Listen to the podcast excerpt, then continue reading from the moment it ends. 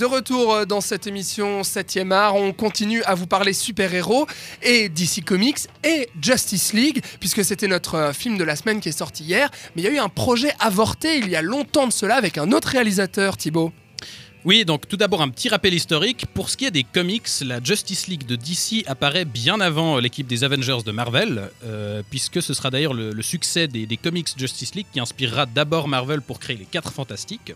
Et donc DC était en premier euh, pour les, voilà, les histoires de groupe sur le terrain des comics, et euh, elle aurait aussi pu l'être au cinéma, puisqu'avant le machin de Snyder et, et Whedon, on a un autre projet Justice League qui aurait, pu le voir le, qui aurait pu voir le jour il y a bien des années, le projet Justice League qui était porté par un certain George Miller, qui est donc le réalisateur des Mad Max, mais aussi des Happy Feet et de Babe 2. Oui, il faut le Et si vous ricanez à la mention de Happy Feet et Babe, bah c'est soit que vous n'avez jamais vu ces films, soit qu'il faut que vous les revoyiez, parce que c'est juste des chefs-d'œuvre, et un point c'est tout.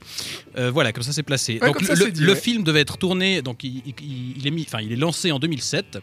Il devait être tourné en performance capture, donc comme pour euh, Beowulf ou Tintin par exemple, et les effets, les effets, spéciaux devaient être assurés par le studio Weta.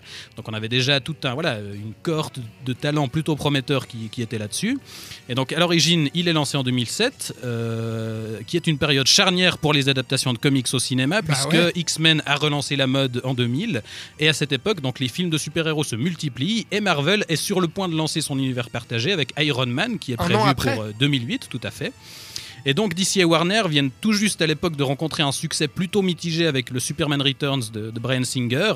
Et ils savent que Marvel a prévu euh, son film de groupe Avengers pour 2012. Du coup, l'idée c'est de couper l'herbe sous le pied à Marvel en s'épargnant les films solo pour chaque personnage et en balançant direct son film de groupe Justice League.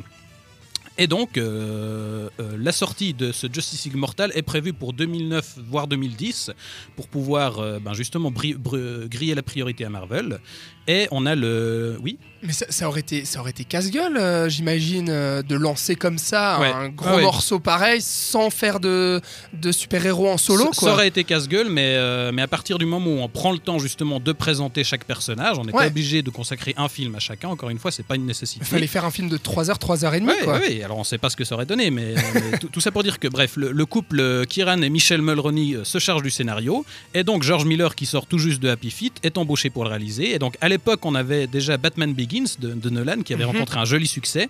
Euh, mais la politique de DC et de Warner, ça n'était pas encore du tout au principe de l'univers partagé et de la vision unique comme aujourd'hui. Et donc, a priori, c'était pas un problème de laisser Miller faire, euh, et son équipe livrer leur version indépendamment de l'univers euh, proposé par Nolan. D'autant plus que Christian Bale avait à l'époque un, emploi du temps chargé, donc il semblait normal d'aller aussi chercher d'autres acteurs, notamment pour Batman. D'autant plus que là, c'était en, performance capture, donc ça, ça permet de dissocier aussi bien les deux. Et donc à l'époque, le casting qui était prévu, on avait autre autre euh, Armie Hammer qui était prévu pour incarner Batman, euh, le rappeur Common qui, qui aurait fait euh, Green Lantern et Hugh Kissburn qui était le méchant du premier Mad Max et qu'on a retrouvé aussi dans le rôle d'Immortan Joe dans Fury Road, qui aurait fait Martian Manhunter, donc un des membres de la Justice League qu'on ne voit pas là dans les films. Enfin bref, on avait tout un tas de talents assez intéressants qui étaient impliqués et le projet était bien parti. Miller avait déjà apparemment un storyboard très détaillé, mais le projet est malheureusement retardé en fin 2007 par la grève des scénaristes qui durera jusqu'en début 2008. En 2008, on a le méga succès du Dark Knight de Nolan qui remet du coup en cause la possibilité de cohabitation entre deux Batman différents. Arrive ah ensuite Man of Steel qui rencontre un joli succès et qui motive malheureusement Warner et DC à l'utiliser comme nouvelle base d'un univers partagé. Hmm. Et donc le studio décide finalement d'annuler le projet de George Miller et de se calquer sur la formule Marvel.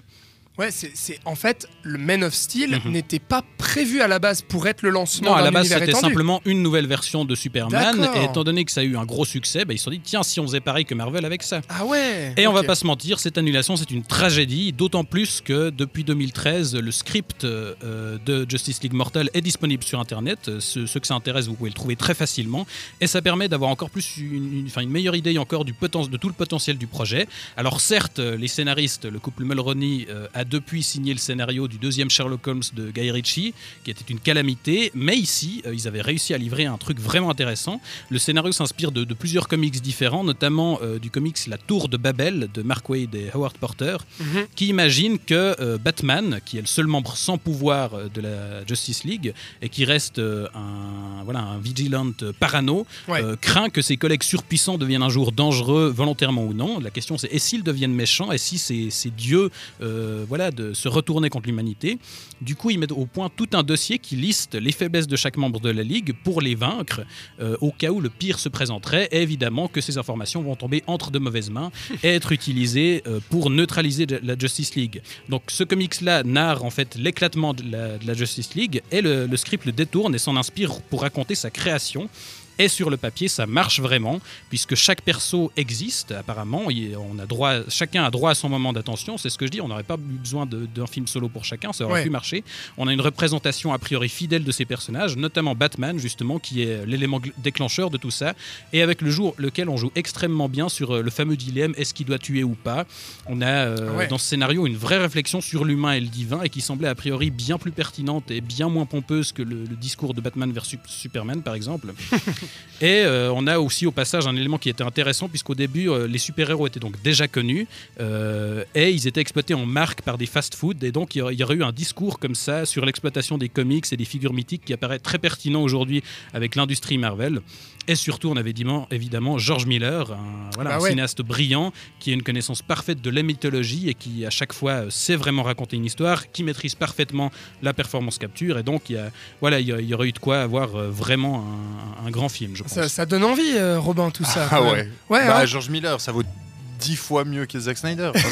ça aurait été incroyable. Et puis ça, réveille, euh, merci beaucoup euh, Thibaut pour toutes ces explications. J'ignorais euh, une grande partie de tout ce que tu viens de nous dire. Et puis ça ravive un peu la flamme des projets avortés qui font fantasmer les cinéphiles. Et puis à ce propos, je vous renvoie, chers auditeurs, sur une émission d'Arte qui s'appelle Beats, B-I-T-S. Vous tapez ça sur YouTube. Il y a une émission très intéressante qui a été faite sur justement pourquoi tous ces films qui n'ont jamais vu le jour font autant fantasmer euh, les cinéphiles. C'est un petit peu le cas de ce Justice League de George Miller.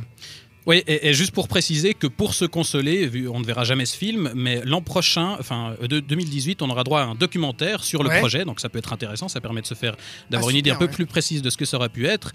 Et euh, on a une adaptation, enfin on peut se tourner du côté de la production animation de DC, qui est souvent bien plus intéressante, soit dit en passant, que la production euh, film live, où on a une adaptation de la Tour de Babel qui s'appelle Justice League Doom, et également euh, une adaptation d'un autre comics qui s'appelle Justice League War, et qui raconte la création de la de la, Justice League justement face aux armées des paradémons, donc exactement les ennemis qu'on a dans, dans le film actuel.